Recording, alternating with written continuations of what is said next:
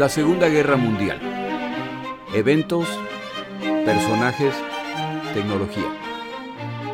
Le doy la bienvenida a nuestro episodio del día de hoy. Episodio 107. Frentes de batalla en Europa en 1943. Como siempre, gracias a mis oyentes por acompañarme.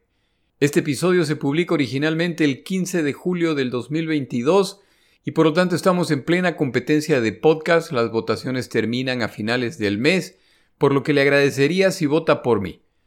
Para votar por mi podcast, vaya a podcastawards.com. Pinche la celda azul, haga clic en la celda azul. Nomination Voting Now Open. Regístrese siguiendo las instrucciones recibirá un correo en su correo personal solicitando confirmación de que es su correo. Por favor, provee esa confirmación y regrese a la página principal. Bajo la categoría Best Spanish Hosted Podcast, busque la Segunda Guerra Mundial, eventos, personajes, tecnología. Seleccione mi podcast y al pie de la página haga clic en Save Nominations. Yo sé que es un montón de pasos, y le agradezco mucho por tomarse el tiempo de hacer esto. Me gustaría mucho ganar esta competencia. Sería un buen reconocimiento para un esfuerzo individual y sin auspiciantes, excepto ustedes que siempre me mandan sus muestras de apoyo. Empezamos nuestro episodio. En el reciente episodio relacionado con Kursk, relataba los detalles de esta campaña iniciada por los alemanes en 1943 en su campaña de primavera-verano, tal como las ocurridas en 1941 y en 1942. Los alemanes saben que ya no cuentan con las fuerzas de los años previos, pero como confían que los soviéticos están llegando al límite de sus reservas y que una vez más podrán capturar o eliminar a un gran número de fuerzas soviéticas, necesitan hacerlo para pasar a la ofensiva nuevamente, ya que luego de Stalingrado están simplemente en retiradas en las que han tenido algunos éxitos, pero que no cambia el hecho de que se tratan de retiradas. Para reunir las fuerzas para este ataque, se remueven del amplísimo frente fuerzas Panzer y de infantería del resto de los sectores.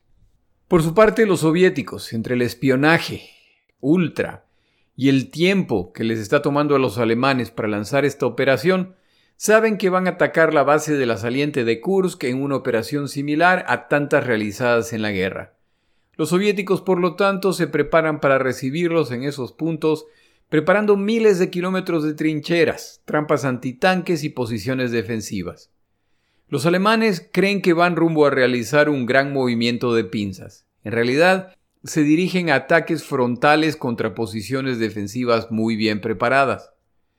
Los combates ocurren violentamente y con gran velocidad al mejor estilo alemán. Pero a pesar de los intentos de romper o mover el frente, estos intentos fallan. Los bandos pagan un altísimo precio, pero queda claro que los alemanes no van a romper el frente, excepto en el sur, en la zona de Provorovka, donde se da una furiosa batalla de tanques y los alemanes pueden avanzar, aunque muy poco. En medio de estos combates, británicos y estadounidenses desembarcan en Sicilia, lo que inicia la invasión de Italia. Ahora los alemanes tienen que dirigir fuerzas hacia esa zona, ya que los alemanes esperan un ataque en los Balcanes, más específicamente en Grecia. El ataque en Kursk va mal. No han logrado avanzar y nada sugiere que esto cambiará. Hitler y sus comandantes deciden por lo tanto detener la ofensiva en Kursk y tomar posiciones defensivas para poder despachar fuerzas hacia Italia. Lo que los alemanes no saben es que los soviéticos estaban preparando una contraofensiva militar al estilo de Stalingrado para rodear a las tropas alemanas. El 5 de julio los alemanes lanzan la operación Ciudadela para atacar la saliente de Kursk. Ya no pueden postergar más este ataque en espera de lo que los aliados harán en Europa luego de expulsarlos de África. El 9 de julio llegan reportes de los desembarcos en Sicilia. Hitler es optimista de que pueden detener a los aliados en esta isla. No pasa más de un día y empiezan a llegar los reportes de soldados italianos que se rinden por miles, por lo que la defensa de esta isla queda a manos de dos divisiones alemanas. El 11 de julio llegan reportes de que los soviéticos están acumulando fuerzas en la retaguardia al norte de la saliente de Kursk, señal de que viene un contraataque. Mientras tanto, en Italia, el mariscal Kesselring viaja a Sicilia y su reporte es que la defensa de la isla es imposible. Deben prepararse para la evacuación. Esto nuevamente inicia el diálogo entre el alto mando alemán respecto a dónde se dirigirán los aliados a continuación. Nuevamente es necesario planear sin tener claro cuáles serán los pasos siguientes. ¿Qué pasa si el siguiente desembarco es en Grecia? ¿Qué pasa si es en el norte de Italia? Para mediados de julio, la operación Ciudadela ha sido descartada al necesitar reagruparse en múltiples sectores. Los soviéticos inician entonces la operación Kutuzov, que es un intento similar al ataque alemán pero en reversa. El momento en que se lanza esta operación no es casualidad, ya que los soviéticos estaban al tanto de la inminente invasión de Sicilia y al lanzarlo al mismo tiempo multiplican el impacto de sus operaciones en los dos frentes. Esta operación se concentra en Orel, al norte de la saliente de Kursk, y su objetivo es atrapar a las fuerzas alemanas que intentan rodear Kursk. El 12 de julio se inicia el contraataque soviético, como siempre con bombardeos masivos de artillería que se inician en la madrugada. Los siguientes bombardeos soviéticos que atacan las posiciones alemanas. Al avanzar, las tropas soviéticas logran penetrar las líneas defensivas alemanas en múltiples puntos. El general alemán Rendulich debe parchar el frente como pueda. Acertadamente dirige sus fuerzas compuestas por infantería, artillería y panzers hacia los sectores de la penetración soviética, pero esto debilita el resto del frente. Logran detener las incursiones soviéticas iniciales que incluían los monstruosos tanques soviéticos KB-1. Los llamo monstruosos por su gran capacidad de destrucción, son capaces de eliminar cualquier tanque alemán, así como por su poco refinado aspecto. La movilización alemana para defender el sector norte debilita el resto del frente en Kursk. Este intento de salvar a las fuerzas del norte debilita el perímetro completo. Si los soviéticos deciden avanzar, encontrarán estas áreas o sin combatientes alemanes o con fuerzas muy débiles, y si su defensa falla, ya los alemanes no cuentan con refuerzos adicionales disponibles. La única conclusión posible es que las tropas alemanas al norte de la saliente de Kursk o se retiran o van a ser rodeadas por fuerzas soviéticas muy superiores.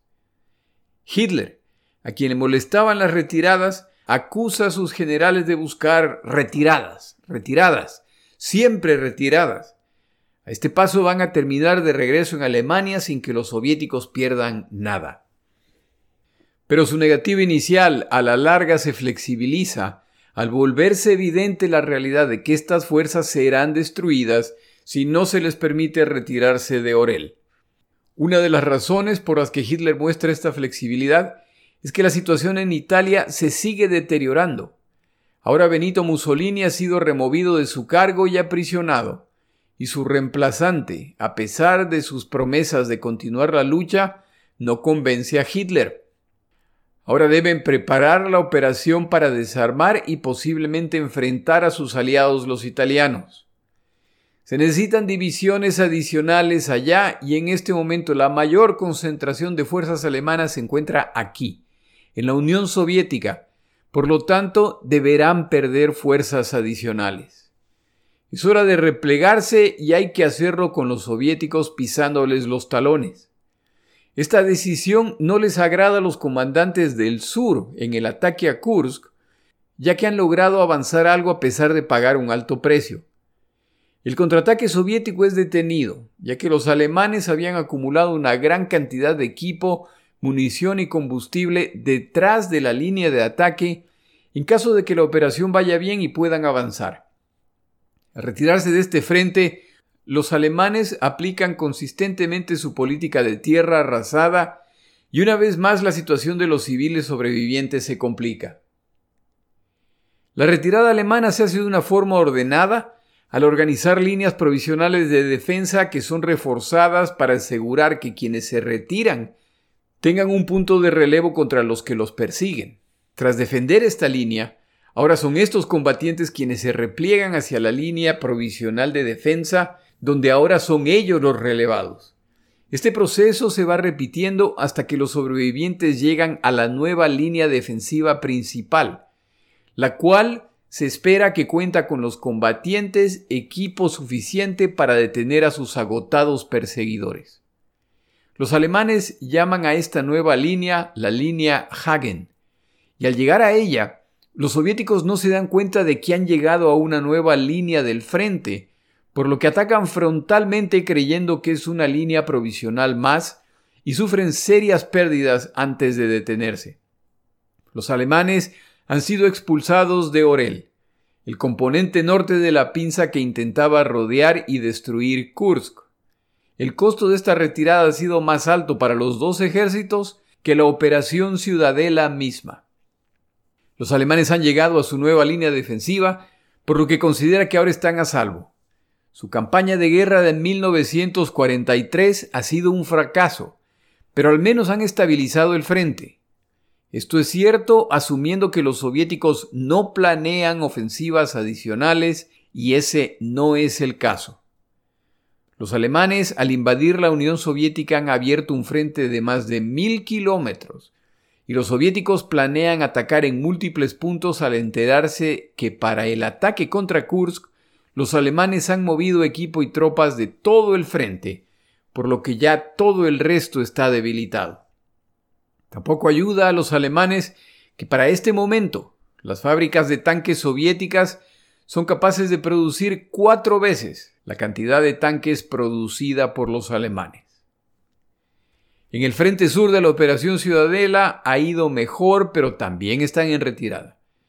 Pero estas fuerzas comandadas por von Manstein ya han demostrado su alta capacidad defensiva y ahora se dirigen hacia las zonas preparadas en la retaguardia donde han acumulado equipo y munición. Si llegan a tiempo, pueden darle un susto a los soviéticos, sobre todo porque logran reagruparse detrás de un río, lo que de por sí es una barrera para los atacantes. Refuerzan las posiciones y logran detener a los soviéticos en el sur utilizando todas las reservas y solicitando unidades de otros puntos del frente. Este logro alemán ha resultado en el debilitamiento de todo el frente en la zona, y con el frente norte Orel ya colapsado, estas fuerzas soviéticas empiezan a girar, buscando rodear a las fuerzas alemanas, las cuales se defienden valientemente, tratando de mantener una línea. Pero pronto queda claro que la defensa está colapsando en varios puntos, y la posibilidad es que estas fuerzas sean rodeadas tal como les ocurrió en Stalingrado hace apenas unos pocos meses. Las fuerzas soviéticas parecen no tener límite. A pesar de las órdenes de Hitler, el comandante alemán a cargo de esta zona decide la retirada de sus tropas, lo que le cueste el puesto, pero evita una masacre de tropas alemanas y resulta en que una vez más la sufrida ciudad de Kharkov pasa a manos soviéticas en el último cambio de manos de esta guerra. Las ofensivas soviéticas no se detienen al reconquistar esta zona.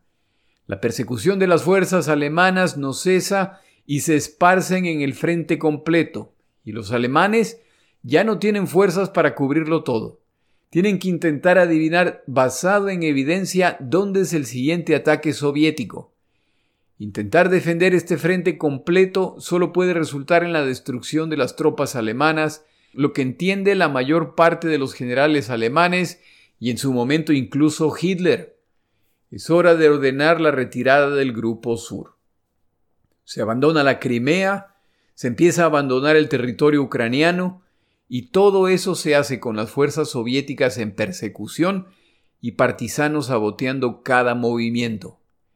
En esta retirada, tropas alemanas son rodeadas y eliminadas constantemente. Para noviembre 5, los soviéticos liberan Kiev, la actual capital de Ucrania. Los soviéticos han derrotado a los alemanes incluso en esta retirada que por ordenada que sea, era una retirada y como afirmaba Churchill, las guerras no se ganan con retiradas. Pero los soviéticos sufren muchas bajas en el proceso. Hay muchos historiadores que afirman que la guerra en Europa ya está ganada en este punto. Los alemanes van a ser derrotados, se continúa la retirada y no tienen la menor idea cómo van a detener a los soviéticos. Confían en que ahora que se acerque el invierno, los soviéticos harán una pausa para reagruparse para una ofensiva de primavera. Pero ese no es el plan soviético. Tomamos una pausa en nuestro episodio.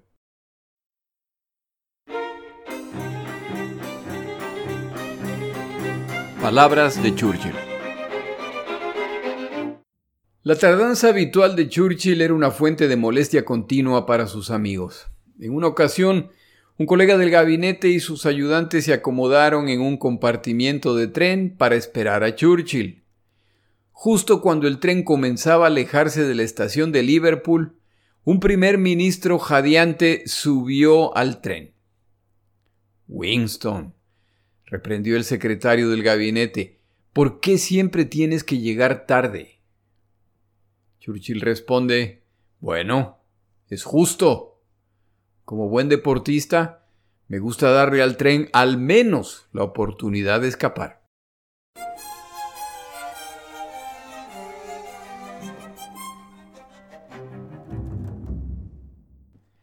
Al margen de desembarcos aliados en Francia por parte de británicos y estadounidenses, los soviéticos ya han demostrado que pueden derrotar a los alemanes. La historia de esta guerra no ocurrió así, y los soviéticos siguen insistiendo ante británicos y estadounidenses en que abran ese segundo frente. Una de las posibilidades de esta guerra es que si los desembarcos aliados fracasan, la liberación de Europa entera hubiera ocurrido a manos soviéticas. Pero por supuesto, esta posibilidad asume que una vez completada la derrota alemana, los soviéticos regresarían a su territorio como héroes libertadores de Europa.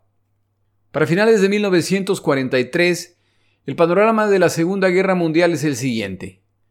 En el Pacífico, los japoneses siguen controlando la mayor parte de las colonias europeas conquistadas al inicio de la guerra, sobre todo las más cercanas a su territorio. Pero desde el sur, allá a miles de kilómetros cerca de Australia, se ha iniciado el contraataque estadounidense luego de los desembarcos en Guadalcanal en 1942. Para 1943 la máquina de guerra estadounidense ya está alcanzando su potencial completo y para finales de 1943 el número de navíos de combate, la llegada de nuevas generaciones de cazas de combate, la mejor coordinación de fuerzas de ataque estadounidenses y la guerra submarina que acosa sin misericordia a la flota mercante japonesa hace que los dos frentes lanzados por los estadounidenses avancen imparables en el Pacífico Sur. Como las conquistas japonesas han sido muy amplias, todavía faltan miles de kilómetros para acercarse al territorio japonés. Y cada vez está más claro para los japoneses que mejor estabilizan el frente en algún punto o a la larga, su propio territorio estará expuesto a los bombardeos estadounidenses. Su mayor problema es que el Pacífico es tan amplio que es imposible defender todas las islas. Y los estadounidenses en su avance, a medida que logran el dominio naval, pueden darse el lujo de eludir posiciones donde los japoneses se han atrincherado. El año 1943 está lleno de batallas encarnizadas en la que los dos bandos aprenden la mejor forma de enfrentarse a sus oponentes. Las batallas de 1944 serán incluso más sangrientas, a medida que los estadounidenses se acercan más a territorios cruciales para los japoneses. Si los japoneses pierden las Indias holandesas, por ejemplo, con su petróleo y su caucho, entonces su crisis energética se agrava aún más. Si los estadounidenses recuperan las Filipinas, entonces todas las rutas mercantes y militares japonesas están flanqueadas y el ataque a las islas japonesas es inevitable. Por otro lado, a medida que se acercan las fuerzas estadounidenses al Japón, las dos fuerzas que avanzan en el Pacífico, la periférica al este del Pacífico, liderada por la Marina estadounidense, y la del Pacífico Central, liderada por el ejército estadounidense, estas fuerzas se juntarán en una sola, lo que multiplicará su poder destructivo. Donde mejor les va a los japoneses en 1943 es en Asia continental, específicamente en Birmania y China, donde mantienen bajo control a los chinos, británicos y estadounidenses, a pesar de que siguen construyendo la impresionante red de caminos a través de los Himalaya para reaprovisionar a los chinos. Los éxitos en este campo de batalla son un pobre consuelo, ya que desde 1937 los japoneses intentan derrotar a los chinos, y si hasta el involucramiento británico y estadounidense no lo habían logrado, ahora menos al contar la China con el apoyo logístico y los recursos de estas dos naciones. El millón de combatientes japoneses que deben resguardar Birmania y China ayudarían más peleando en las múltiples campañas en que ahora combaten los japoneses. Para 1943, los japoneses ya han perdido la iniciativa y su única esperanza es poder detener a los estadounidenses en algún lado. Ven 1944 como un año decisivo y en este punto están en lo correcto. El Japón está en serios problemas. El segundo miembro del eje, Italia, para finales de 1943 ya ha capitulado. No solo eso, sino que parte de su territorio ha cambiado de bando. Gracias a la rápida reacción de Hitler y las Fuerzas Armadas alemanas, al menos han evitado que el norte de Italia caiga en manos aliadas, lo que hubiera significado una amenaza para el territorio húngaro y rumano, aliados de Alemania, además de Austria. Pero la estabilidad alcanzada en Italia es muy frágil y poco a poco se transformará en una guerra civil en medio de una invasión. La única opción alemana, ya que los aliados han decidido desembarcar en la punta de la bota italiana, es crear posiciones defensivas de este a oeste en la bota italiana para hacerles pagar caro cada metro de territorio italiano que quieran conquistar. El estilo de guerra de la Primera Guerra Mundial ha renacido en Italia, donde se combatirá incansablemente para romper las líneas enemigas, ganando unos pocos metros de territorio. Mussolini ya es un títere de Hitler que intenta al menos evitar una masacre de su pueblo a manos de los alemanes. El resto del planeta no es muy distinto. El Mediterráneo ya les es hostil, lo que complicará la situación de la población italiana bajo ocupación alemana y de la Europa continental ocupada. Dominar este mar les permite a los aliados desembarcar en múltiples puntos de los territorios ocupados y Grecia siempre es un punto de cuidado. El Atlántico ya les pertenece a los aliados y los alemanes solo pueden ver los convoyes de decenas y en ocasiones centenas de embarcaciones cargadas de combatientes y material de guerra rumbo a Gran Bretaña. Los submarinistas alemanes que intentan atacar estos convoyes siguen muriendo en el intento y con muy pobres resultados. En 1944, el número de embarcaciones alemanas hundidas por los alemanes es el más bajo de toda la guerra, a pesar de que el tráfico se incrementa exponencialmente y estos números ya nunca se recuperarán. El oeste de Europa se está poniendo inquieto los actos de sabotaje y desobediencia civil se multiplican. Se siente que los alemanes se debilitan. Los británicos, que nunca dejaron de trabajar en crear redes de espionaje y en apoyar movimientos de resistencia en el continente europeo, ven los frutos de su trabajo. Cada vez son más los dispuestos a trabajar con ellos, lo que multiplica la brutalidad de la Gestapo, lo que multiplica el descontento ciudadano. Las deportaciones de judíos hacia el este se incrementan. En los Balcanes, Yugoslavia ya está fuera de control. Tras los esfuerzos de la primera mitad de 1943 para de una vez eliminar a los partisanos yugoslavos, al ser incapaces de derrotarlos, se inician las negociaciones con un individuo que cada vez es más reconocido como líder de los yugoslavos, Josip Broz, un ferviente comunista más conocido como Tito. Las negociaciones no prosperan y las ofensivas del eje continúan contra los múltiples grupos que se disputan el poder. Una de las razones para el incremento de los ataques es que los alemanes temen que los aliados desembarquen en Grecia para conectar con Yugoslavia. Como múltiples grupos se disputan el poder y Tito es el más convencido antifascista en Yugoslavia, Churchill, Stalin y Roosevelt reconocen a Tito como el líder de la resistencia yugoslava en 1943. El apoyo aliado en provisiones y armamento empieza a fluir y el eje cada vez controla menos territorio. Se produce entonces la capitulación italiana y la situación se complica más cuando ninguno de los comandantes italianos en Yugoslavia optan por seguir peleando del lado del eje.